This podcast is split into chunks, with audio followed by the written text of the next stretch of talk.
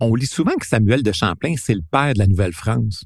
Pourtant, d'autres explorateurs français sont venus dans la vallée du Saint-Laurent bien avant lui. Sais, l'histoire, c'est pas comme la date de péremption sur les aliments dans ton frigo. Tu vas pas te transformer en monstre si t'en manges un peu. Puis bien souvent, tu te rends compte que ça peut être bien le fun. Ici Martin Landry, je suis professeur d'histoire. T'écoutes le balado Passé date.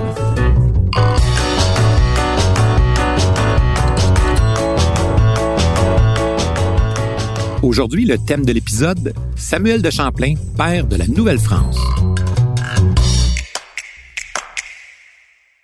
Il y a quelques années, le pont Champlain, celui qui relie Montréal à la rive sud du fleuve, ben, il se trouvait dans un si mauvais état que des milliers d'automobilistes avaient peur qu'il s'effondre.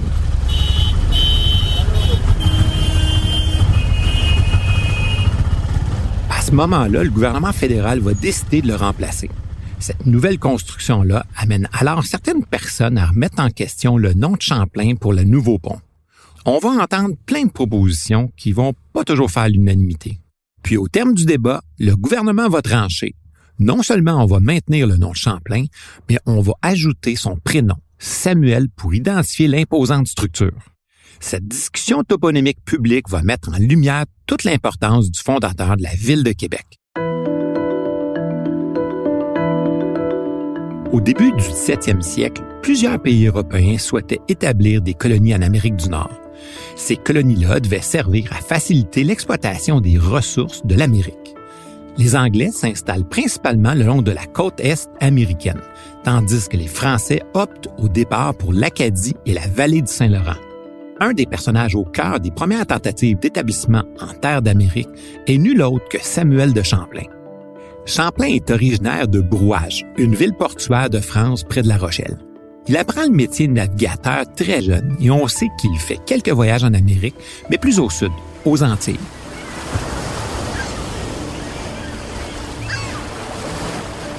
Le jeune Champlain découvre les longs voyages en mer avec son oncle qui est capitaine de vaisseau. On dit même que Champlain va agir à quelques occasions comme une sorte d'espion au service du roi de France, Henri IV. Il faisait état au roi des endroits où les Espagnols se déployaient aux Antilles faut dire que les relations entre Henri IV et Champlain étaient particulièrement chaleureuses. Certains historiens, comme David Hackett Fisher, laissent même entendre la possibilité que Champlain aurait été un fils illégitime du roi. Ce qui n'est pas impossible quand on sait qu'Henri IV a eu au moins une douzaine d'enfants illégitimes. On ne le saura probablement jamais. Chose certaine, tout au long de sa vie, Champlain a fait régulièrement un rapport de ses activités en Nouvelle-France au roi. D'ailleurs, Champlain va publier ses récits à plusieurs reprises. Il faut savoir que les écrits et les cartes de Samuel de Champlain sont des documents extrêmement précieux pour comprendre l'histoire des débuts de la colonisation française en Amérique du Nord. D'ailleurs, il va réaliser la première carte du territoire du Québec avec une précision complètement exceptionnelle compte tenu des techniques de l'époque. Champlain effectue son premier voyage en Nouvelle-France en 1603 à l'invitation du détenteur du monopole de la traite des fourrures. Champlain fait partie du petit groupe commandé par François Gravier Dupont. Pendant ce voyage, en mai 1603, une petite expédition accoste au confluent du Saguenay et du Saint-Laurent, à Tadoussac. L'équipage qui débarque à Tadoussac est notamment composé de deux Inuits qui avaient passé l'année précédente en France. Ces deux Inuits-là vont être indispensables aux explorateurs. Ils vont servir d'interprètes, mais aussi de guides aux explorateurs français. Sur la rive d'en face, les explorateurs perçoivent les signes d'une grande fête. Imagine-toi, Plusieurs centaines d'Anishinaabe, d'Inuits, de Malicites, pour ne nommer que ces nations-là, étaient rassemblées pour célébrer une grande victoire contre leurs ennemis les Iroquois.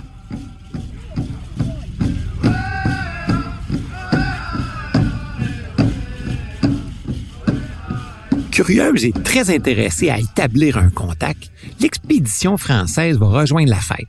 Cette rencontre va rester gravée dans les mémoires sous le nom de la tabagie de Tadoussac. On peut lire dans les récits de Champlain qu'après les premiers contacts d'usage, le grand chef Anadabizou aurait lancé ce message aux Français. était fort aise que sa dite majesté peupla leur terre et fit la guerre à leurs ennemis, qu'il n'y avait de nation au monde à qui ils voulussent plus de bien qu'aux Français. Ce soir-là, Européens et guerriers des Premières Nations vont célébrer cette alliance par un festin. C'est l'occasion pour les explorateurs venus de l'autre côté de l'Atlantique de découvrir la viande d'orignal, d'ours, de loups marins et de castors. Bienvenue en Amérique. Par la suite, l'expédition française remonte le Saint-Laurent jusqu'au rapide de la Chine. Au retour de ce voyage, Champlain s'empresse de publier à Paris le récit de ses rencontres. Imagine, il va traverser l'Atlantique 27 fois, ce qui pour l'époque constituait un véritable exploit et confirme la détermination de Champlain d'établir une colonie en Amérique.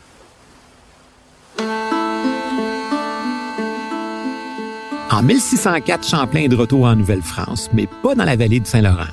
Il accompagne le nouveau chef de l'expédition, Pierre du Godemont, en Acadie. Champlain fait partie de l'expédition à titre de géographe-cartographe.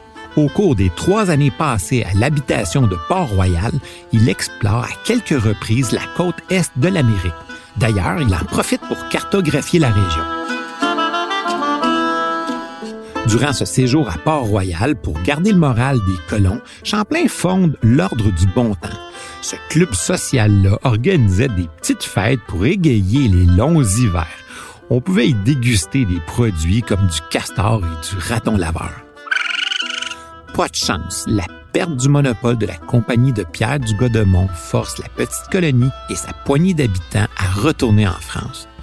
Puis, revirement de situation.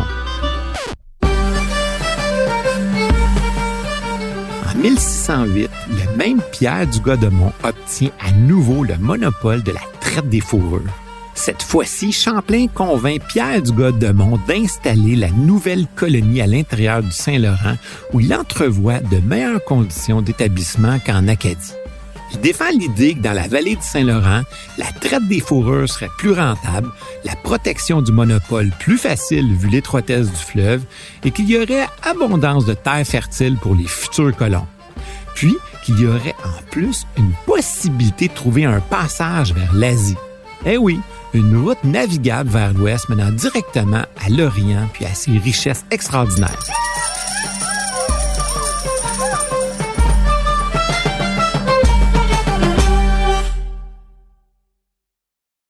À titre de lieutenant de l'expédition, Champlain s'embarque sur le Don de Dieu, un navire qu'il mène à Tadoussac au début juin 1608.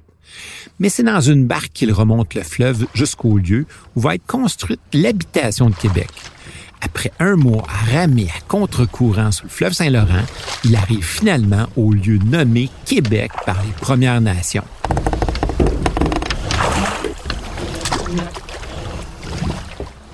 Le nom de Québec vient du mot Anishinaabe qui signifie là où le fleuve rétrécit. Aussitôt débarqués, quelle est leur priorité? Rapidement, l'équipage entreprend de couper des arbres, construire une première habitation et surtout de se creuser un grand fossé pour se protéger. Mais rapidement, dès le premier hiver 1608-1609, on constate encore une fois que le froid, l'isolement, la maladie et le manque de nourriture affectent la survie des Européens en Amérique. Par exemple, sur les 28 habitants de l'habitation de Québec, seulement 8 vont survivre. Dès 1609, Champlain prévoit s'allier aux Anishinaabe, aux Hurons-Wendat et aux Inuits pour lancer un assaut contre les Iroquois, plus précisément les Mohawks. Champlain et ses alliés des Premières Nations quittent donc Québec fin juin 1609. Au début juillet, ils atteignent la rivière aux Iroquois, aujourd'hui appelée la rivière Richelieu. Rapidement, l'expédition militaire parvient à un grand plan d'eau qu'il baptise de son propre nom, le lac Champlain. Dans la nuit du 29 juillet, près de Ticonderoga, dans l'actuel État de New York, aux États-Unis, Champlain, ses deux compagnons français et 60 alliés des Premières Nations rencontrent les guerriers Mohawks. Mais l'affrontement a lieu le lendemain. Durant l'affrontement, les coups de feu des arquebuses des Français prennent les Mohawks complètement par surprise. L'effet de surprise entraîne même leur défaite. Champlain décrit l'affrontement comme suit. Comme je vis les Iroquois ébranlés pour tirer sur nous, je couchai mon arquebuse en joue et visai à un des trois chefs, duquel coup il en tomba deux par terre, et un de leurs compagnons qui fut blessé. J'avais mis quatre balles dans mon arquebuse. Cette victoire-là contre les Mohawks rehausse le prestige de Samuel de Champlain et renforce considérablement ses alliances avec les Premières Nations alliées. Les Français et leurs alliés ont peut-être à court terme réussi à faire fuir les Iroquois, mais rapidement, ils reviendront et deviendront des ennemis redoutables.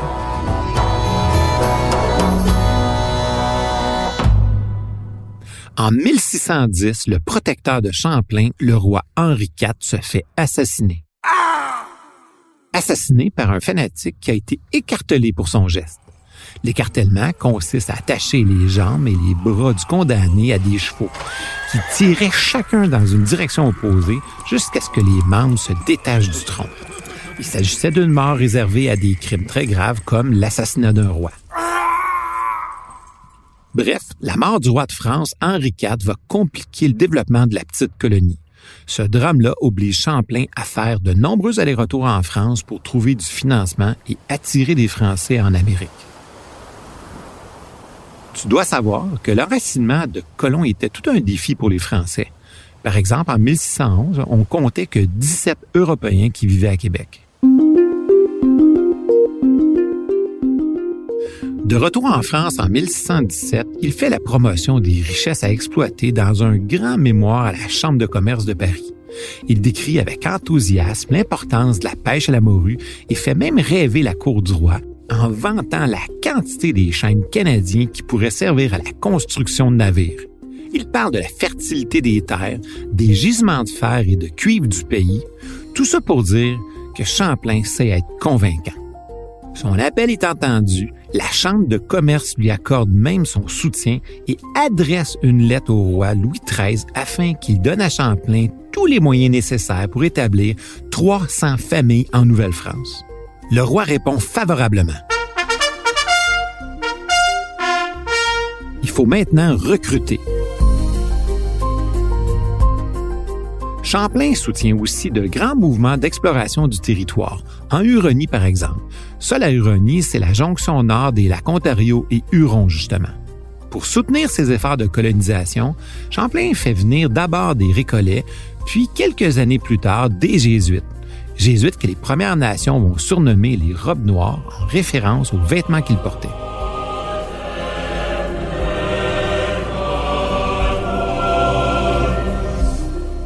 Ces membres du clergé catholique amorcent l'évangélisation des Premières Nations et sont aussi en mesure d'offrir des services religieux aux colons européens. D'ailleurs, un premier couple de Français s'enracine à Québec, les Hébert. Louis Hébert débarque avec son épouse Marie Rollet et ses trois enfants dès 1617. Il est apothicaire de profession, une sorte de pharmacien pour l'époque. En passant, il faut savoir que Marie Rollet est la première femme d'origine française à être venue vivre ici, au Canada. Ces gens-là débarquaient dans une région à l'autre bout du monde où tout était à faire. Une région nordique, un lieu où la menace iroquoise était omniprésente. Pour survivre, ces Français devaient défricher et labourer cette terre d'Amérique pour y semer du blé et aménager de petits potagers à l'européenne. Les enfants, aujourd'hui, je pense qu'on va semer des céréales, des choux, radis, courges, pois, haricots, raisins, puis quelques pommiers. À cette époque-là, les Hébert étaient la seule famille à vivre de la terre, parce que c'était le commerce des fourrures qui prédominait l'économie coloniale.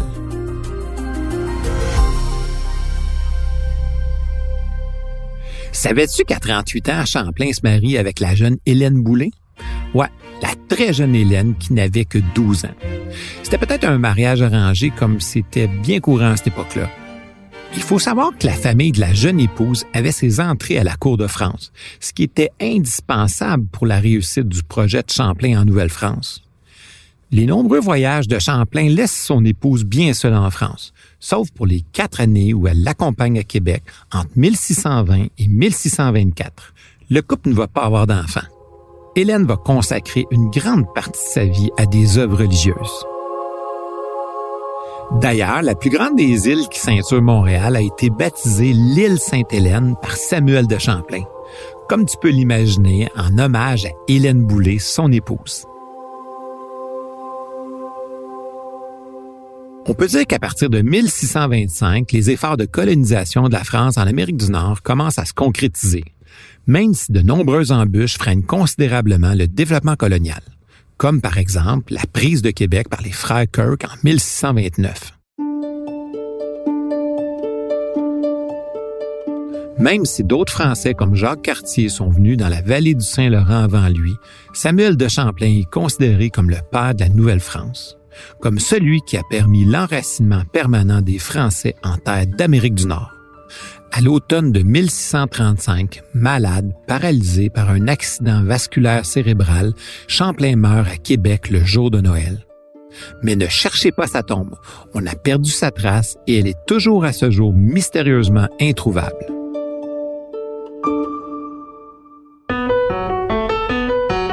Sais, si tu veux pas être passé date, c'est important de regarder un peu en arrière, d'essayer de comprendre le passé pour mieux voir où tu veux aller. J'espère que tu as apprécié l'histoire. Je te donne rendez-vous au prochain balado. Salut!